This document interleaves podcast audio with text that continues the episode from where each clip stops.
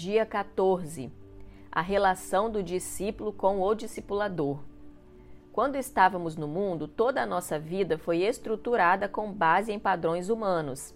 Em 1 Pedro 1,18, vemos que fomos resgatados do nosso fútil procedimento. Todas as áreas da nossa vida foram afetadas pelo pecado. Agora, Deus quer colocar a nossa vida no seu padrão até que sejamos semelhantes a Jesus. Essa transformação deve atingir a nossa mente, Romanos 12, 2, e os mínimos detalhes do nosso comportamento, Efésios 4, 22, Efésios 6, 18. Todas as áreas de nossa vida, relação com Deus, relações familiares, trabalho, estudo, uso do dinheiro, casamento, lazer. Sei que pode soar estranho a alguns, mas na verdade o discipulado é um processo de reeducação. Todo irmão precisa entender que Deus não mandará um anjo ao seu quarto para lhe dar orientações. É por isso que existem os vínculos no corpo, para que haja edificação. Por isso, para que alguém possa ser discipulado, é necessário que seja manso e humilde, Mateus 11, 29, sujeito aos irmãos, 1 Coríntios 16, 16, Efésios 5, 21, submisso aos líderes, Hebreus 13, 17, alguém que renunciou à rebeldia e à obstinação, 1 Samuel 15, 23, alguém que dá ouvido aos conselhos, Provérbios 12, 15. Ninguém pode ser edificado por outro se mantiver uma atitude de independência, orgulho ou autossuficiência. Estas são características de quem está nas trevas. A obstinação e a rebeldia são os piores pecados. 1 Samuel 15, 23. Alguém que se vê correto aos seus próprios olhos não pode ser ensinado nem corrigido. Provérbios 12, 15. Já dissemos isso várias vezes, mas precisamos repetir sempre que é impossível edificar quem não se submete o fim do individualismo, que também vos sujeiteis a esses tais, como também a todo aquele que é cooperador e obreiro. 1 Coríntios 16, 16. Sujeitando-vos uns aos outros no temor de Cristo. Efésios 5, 21. A primeira atitude que se espera de um discípulo é que ele se abdique do individualismo e das decisões unilaterais. É a decisão de não caminhar só em circunstância alguma. Por um lado, isso vai ser agradável, pois vai supri-lo. Era solitário, agora terá alguém para caminhar consigo. Alguém para amá-lo, que vai acolhê-lo, receber suas lágrimas, entendê-lo e ouvi-lo. Esse é o aspecto positivo. Mas abrir mão de uma completa independência também implica em perda. Quando começamos a abrir mão da independência, sentimos a dor de dividir a privacidade com o discipulador. Esse é o primeiro custo. O diabo fatalmente tentará superdimensionar esse preço, de maneira que as pessoas o vejam como pesadíssimo. Alguém poderá dizer que isso não passa de manipulação. Realmente, em qualquer outro nível de relacionamento, não caberia tal vínculo, mas no discipulado, sim. É isso que vemos na prática de vida dos discípulos mostrados pela Bíblia, exceto na vida de Geazi, discípulo de Eliseu, que se meteu a caminhar sozinho debaixo de uma aliança de discipulado e se deu terrivelmente mal. Vemos, no entanto, um relacionamento aberto na vida dos discípulos do Senhor, na igreja primitiva e nos discípulos de Paulo. Ao fim do discipulado, esse compromisso pode até desaparecer, mas será sempre praticado para com outra pessoa, a quem devemos reconhecer e nos submeter como autoridade, como discipulador, para prestarmos contas. Submissão ao discipulador. Obedecei aos vossos guias e sede submissos para com eles, pois velam por sua alma, como quem deve prestar contas, para que façam isso com alegria e não gemendo porque isso não aproveita a vós outros. Hebreus 13, 17. A segunda atitude que é pedida a um discípulo é o posicionamento, a decisão de submeter-se ao discipulador. Falar de submissão é sempre algo muito delicado. Submissão é uma questão de coração, mas obediência é uma questão de conduta.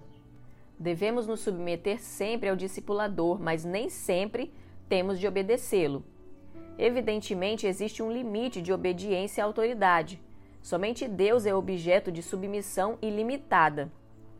A submissão ao homem é sempre limitada. Se o discipulador dá uma ordem nitidamente contrária à ordem de Deus, deve ser desobedecida. A palavra de Deus nos ensina que existe uma hierarquia de autoridades que segue a seguinte ordem: a autoridade soberana de Deus, a autoridade da Bíblia, a autoridade de nossas consciências, a autoridade delegada. O discipulador é uma autoridade delegada e por isso deve ser submisso aos três níveis mais elevados de autoridade. Se o discipulador diz para fazermos algo que esteja em conflito com Deus, com a Bíblia e com nossas consciências, ele precisa ser desobedecido. O discípulo precisa ser submisso, mas não deve ser uma submissão cega. Toda autoridade delegada tem um limite. O chefe somente pode dar ordens com respeito ao trabalho, mas não pode determinar nada na minha casa. O mesmo se aplica na igreja. O discipulador está limitado àquilo para que foi delegado e designado.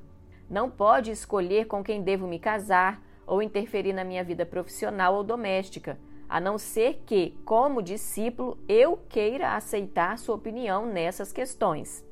Lembre-se daqueles três níveis de palavra que um discipulador pode falar ao seu discípulo. O primeiro nível é quando ele fala a palavra de Deus. Evidentemente, diante da palavra de Deus, a sua submissão deve ser completa e absoluta. Se o discipulador fala algo claro da palavra de Deus a um discípulo e ele simplesmente ignora, podemos então afirmar que é rebelde. O segundo nível de palavra é quando o discipulador dá um conselho ao seu discípulo. Mesmo sendo um bom conselho ou um conselho realmente sensato, nesse caso a submissão é relativa. Um discipulador não pode obrigar o seu discípulo a seguir cegamente os seus conselhos. Quando o discípulo rejeita um conselho, ele não pode ser taxado de rebelde por causa disso. Porém, é preciso dizer que aquele discípulo que nunca aceita um conselho do seu discipulador é possivelmente orgulhoso e autossuficiente. Apesar de não ser necessariamente rebelde, é resistente ao ensino e dificilmente pode ser edificado. O terceiro tipo de palavra do discipulador são as suas opiniões. Nem precisamos dizer que não é necessário nenhum tipo de submissão às opiniões e gostos pessoais do discipulador. O discípulo pode ouvir ou ignorar tal opinião completamente. Evidentemente, um bom discípulo está sempre interessado no conselho do seu discipulador. Em muitas situações nas quais a minha opinião se chocar com a do meu discipulador, a minha decisão é sempre ouvir a voz dele. Muitos crentes dizem esperar um tratamento de Deus diretamente, não querem ouvir homem algum. Deus tem de vir do céu e tratar com ele pessoalmente, pois o seu pastor é Jesus. Lembre-se, porém, que Deus honra a liderança constituída por ele. Certamente o Senhor não fará nada sem primeiro revelar o seu segredo aos seus servos, os profetas. Amós 4:7. Não existe melhor forma de Deus tratar conosco como através da liderança constituída. Não existe outro canal melhor, não existe melhor alternativa. Antes de falar com o povo, Deus quer falar primeiro com a liderança que ele mesmo estabeleceu. O aspecto de submissão ao discipulador fala não apenas de uma atitude de obediência. Obediência é algo externo, que até o ímpio faz, algo que já é feito pelo homem natural. As autoridades do mundo exigem e os seus auxiliares obedecem. Obediência não implica em concordância interior, porém, em submissão num relacionamento de discipulado, indica que eu posso até discordar interiormente, mas devo me submeter. Isso é algo que acontece no nível do espírito.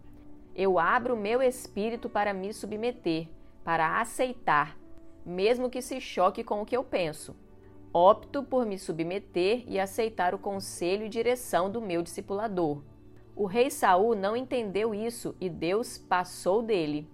Na ausência do profeta Samuel, a decisão mais prudente, mais correta, aparentemente, seria ele mesmo fazer o sacrifício pelo qual todo o povo esperava. Era o mais lógico, mas Deus não estava preocupado com o fazer, e sim com o obedecer. Toda autoridade é proveniente de Deus. Ele mesmo constitui autoridades. E nesses dias de restauração, ele tem reconstituído as ordens das coisas na sua casa. Por quê? Porque se Deus constituiu uma cadeia de autoridades, ele vai falar, vai operar por meio dessa cadeia de autoridade. Precisamos entender que se eu me vinculo a alguém em nível de discipulado, é por reconhecê-lo como servo de Deus, alguém que tem a vida de Deus, que tem as qualificações necessárias para ser um discipulador. Se eu me submeto a esse alguém, Deus certamente vai falar com ele coisas ao meu respeito para minha edificação. Eu preciso estar atento a isso e ser submisso. Esse é o segundo custo. O pecado da insubmissão, quando em meu coração rejeito a autoridade de alguém levantado por Deus, é comparado ao da feitiçaria por sua gravidade e semelhança. O pecado da rebeldia é comparado ao da feitiçaria porque ambos atraem demônios. 1 Samuel 15, 23. Por isso, pessoas rebeldes e insubmissas devem ser tratadas com rigor, a fim de que sua fermentação não contagie os incautos. Andar na luz. Ora, a mensagem que da parte dele temos ouvido e vos anunciamos é essa: que Deus é luz e não há nele treva alguma. Se dissermos que mantemos comunhão com ele e andarmos nas trevas, mentimos e não praticamos a verdade. Se, porém, andarmos na luz como ele está na luz, mantemos comunhão uns com os outros, e o sangue de Jesus, seu Filho, nos purifica de todo pecado. 1 João 1, 5 a 7. A terceira atitude é uma decisão por andar na luz. O que é isso? Andar na luz diz respeito a expor todas as áreas da minha vida, todos os campos da minha vida ao conhecimento do meu discipulador. Vida financeira, relacionamento conjugal, relacionamento com a liderança da igreja, relacionamentos no meu serviço, a minha vida íntima, os meus pensamentos, as áreas nas quais eu tenho sido atacado, se houver pecado, por quais tenho sido vencido, se o passado ainda exerce alguma influência, que tipo de influência, se o meu emocional ainda clama em alguma área, se existe alguma frustração, temores, alguma acusação do diabo, então preciso me abrir. Em um vínculo de discipulado, devo me sujeitar a abrir mão de me esquivar de esconder-me do meu discipulador e fugir de um confronto. O terceiro custo é a minha decisão voluntária de me abrir e compartilhar meu interior, andando completamente na luz. Entrar no padrão do discipulador. O caminho do insensato aos seus próprios olhos parece reto, mas o sábio dá ouvido aos conselhos. Provérbios 12 e 15. A quarta virtude vivida num vínculo de discipulado é a decisão por entrar no padrão dado pelo discipulador. É claro que esse padrão não é fruto de alguma preferência ou opinião pessoal, mas é aquele apontado pela palavra de Deus. É muito importante entender que discipulado é um caminho de crescimento. Discipulado não é um entretenimento uma distração interessante, uma programação agradável a ser cumprida periodicamente com o seu discipulador, uma ocasião para se conversar, bater um papinho, ouvir um bocado de coisas interessantes. Vai além disso. Precisamos entender que, se discipulado é um caminho de crescimento espiritual, vou começar o meu vínculo de discipulado ao nível do vale e, depois de caminhar durante certo tempo, vou perceber que cresci subi a montanha e cheguei ao cume. Estarei num novo nível de entendimento, de vitória, de clareza de novos princípios da palavra, que outrora eu não possuía de forma prática. O discipulado tem o objetivo de cumprir uma trajetória de crescimento. E nesse caminhar, o primeiro aspecto é reconhecer qual a palavra de Deus para minha vida. Para cada pessoa que está num vínculo de discipulado, há uma palavra específica de Deus. É necessário que o discipulador saiba disso, para discernir qual nível de compromisso a ser exigido de cada pessoa. Esse equilíbrio é necessário para que não se cobre de um novo convertido o padrão de um pastor, nem se contente em dar para aquele que aspira a ser um pastor um padrão de discipulado de um novo convertido. No primeiro caso, o resultado é frustração e no segundo, uma vida relaxada. Precisamos saber qual palavra Deus tem para o seu discípulo e qual o potencial de resposta a Deus. É obedecendo ao potencial da resposta de cada vida e a palavra recebida de Deus que será estabelecido o padrão do discípulo. Se Deus tem dado uma palavra para certa pessoa ser um pastor na casa de Deus, vou cobrar dele que se desenvolva em fé, em oração, com intrepidez, conquistando e se apropriando da unção e da sabedoria para liderar. E lhe será cobrada também uma atitude de estudar e liderar uma célula, investindo tempo em aconselhamento, chamando vidas para próximo de si, corrigindo, confrontando e ensinando através de vínculos de relacionamento. Precisamos conhecer o discípulo para estabelecer o padrão.